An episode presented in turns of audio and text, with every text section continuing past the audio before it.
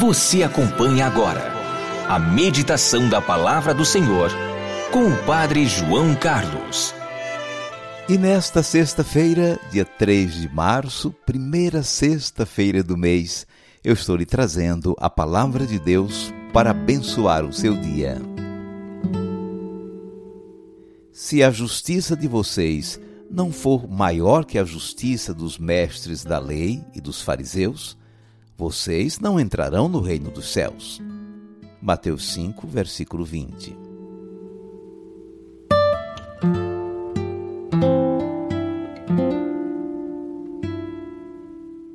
E nós temos que começar procurando entender bem o que é essa justiça de que Jesus está falando. Se a justiça de vocês não for maior que a justiça dos mestres da lei e dos fariseus, Justiça aqui vem de justificar, isto é, de alguém ser considerado justo, abençoado. De São José, por exemplo, se diz no Evangelho que ele era um homem justo. Justo aqui quer dizer praticante da lei, o que fazia tudo certinho segundo a lei de Moisés, explicada pelos mestres da lei. Então, deu para entender? Se a justiça de vocês não for maior que a justiça dos mestres da lei e dos fariseus, Jesus está falando da forma como os fariseus e os mestres da lei julgavam que uma pessoa estava abençoada, perdoada, justificada. Os fariseus e seus mestres procuravam cumprir bem a lei de Moisés. Assim, eles se achavam justos, isto é, santos, abençoados por Deus. Para eles, então, a bênção de Deus seria um direito adquirido por sua fidelidade na prática da lei. Jesus não pensava assim e ensinou bem diferente. Por mais que eu me esforce e cumpra todas as normas da lei de Deus, eu não sou justificado porque sou bom e fiel. O que me salvou mesmo foi o amor de Jesus que deu sua vida por mim na cruz. Ninguém adquire direito à bênção de Deus. Ele nos abençoa porque nos ama, não porque temos crédito. São Paulo explicou que não somos justificados pelas obras da lei. Não se fica santo simplesmente porque se pratica a lei de Deus. A justificação, o perdão, a vida nova são obras de Deus em nós. É Ele quem nos santifica por sua graça. É pela fé que temos acesso a essa bênção do Senhor, a salvação. Os fariseus e mestres da lei se julgavam justificados, tornados justos, porque cumpriam bem a lei de Moisés. Nós reconhecemos que o que nos justifica, nos torna dignos, santos, é o amor de Deus que nos alcançou em Jesus Cristo. É Cristo quem nos justifica por sua morte redentora. Fomos justificados pelo seu sangue, diz a carta aos Romanos. Cumprir bem a lei de Deus é o nosso dever, mas não é isso que nos justifica, que nos salva. E Jesus quer que, pela nossa condição de justificados por seu amor na cruz, sejamos capazes de fazer mais do que a lei de Moisés nos manda. Não apenas fazer o que a letra da lei determina, mas pela experiência do amor de Deus e pela caridade ir mais adiante, fazer bem mais. Não é só não matar o quinto mandamento da lei de Deus é mais do que isso, é também não desconsiderar o outro, não discriminá-lo, não excluí-lo.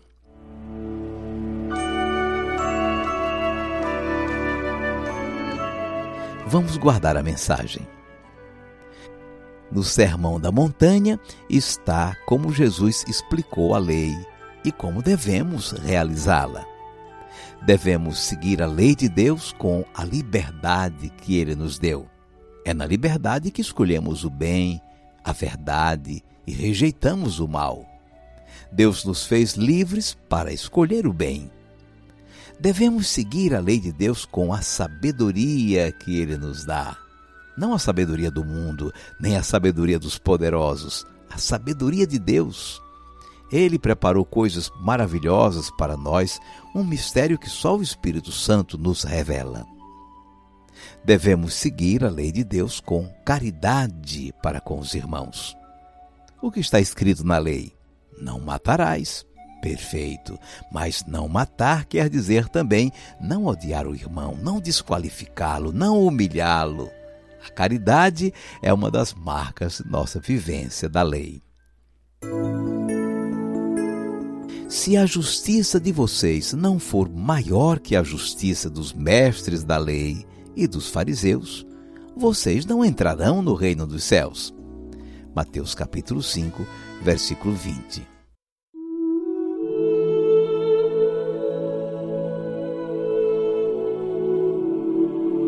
Cinco segundos para você falar com Deus.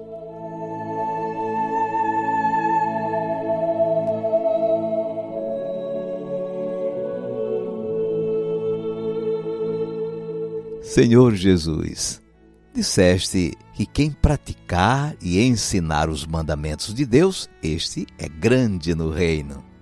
Praticar e ensinar aos outros a fazerem o mesmo. É essa graça que nós te pedimos hoje. Queremos nos empenhar em conhecer sempre mais a vontade do Pai, que está manifesta de maneira especial nas Escrituras. Igualmente, nós precisamos fugir do jeito fariseu de ler e interpretar a palavra. Conforme nos alertaste, eles sobrecarregavam o povo de obrigações, aferravam-se a mandamentos humanos e usavam seu conhecimento como fonte de prestígio para si mesmos. Ajuda-nos, Senhor, pela assistência do Teu Santo Espírito, a conhecer a vontade de Deus e a realizá-la em nossas vidas. Seja bendito o teu santo nome, hoje e sempre. Amém. E agora, por favor, incline um pouco a sua cabeça, porque vou invocar a bênção de Deus sobre você. O Senhor te abençoe e te guarde. O Senhor tenha misericórdia de ti. O Senhor te dê a paz e te abençoe o Deus Todo-Poderoso, Pai e Filho e Espírito Santo. Amém. Vamos viver a palavra. No caderno espiritual, faça a lista dos dez mandamentos da lei de Deus, como nós aprendemos à igreja. Se precisar de ajuda, recorra à lista que eu estou deixando no final do texto da meditação.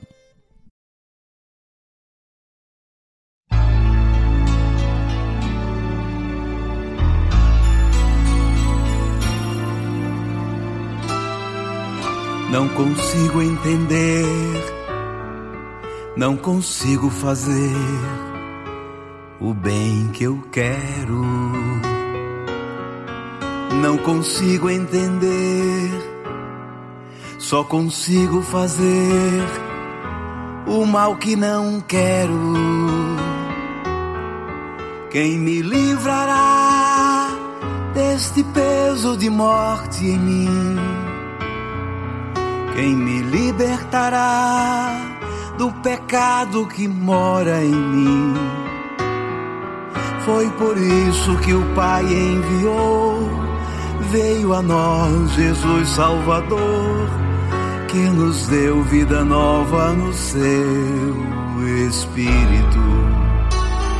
Minha vida agora, eu a vivo na fé fé naquele que me amou e por mim se entregou. Minha vida agora eu a vivo na fé. Fé naquele que me amou e por mim se entregou. Fui crucificado Olá, Padre João Carlos. Aqui é o José Feliciano, de Colorado do Oeste, Rondônia. Olha, Padre, não me levanto sem ouvir essa oração maravilhosa que o Senhor manda no meu celular todos os dias, meu Pai. Eu sou muito feliz de ouvir essa oração todos os dias.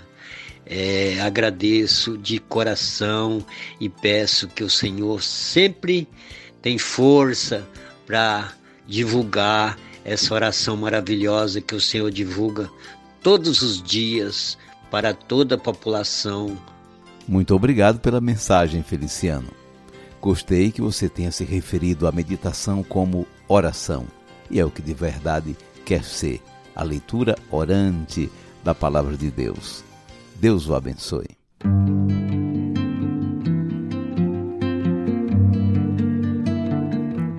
O décimo passo de nossa caminhada quaresmal é fazer um exame de consciência a partir dos dez mandamentos da lei de Deus. Exame de consciência é pensar sobre como você está vivendo a sua vida cristã.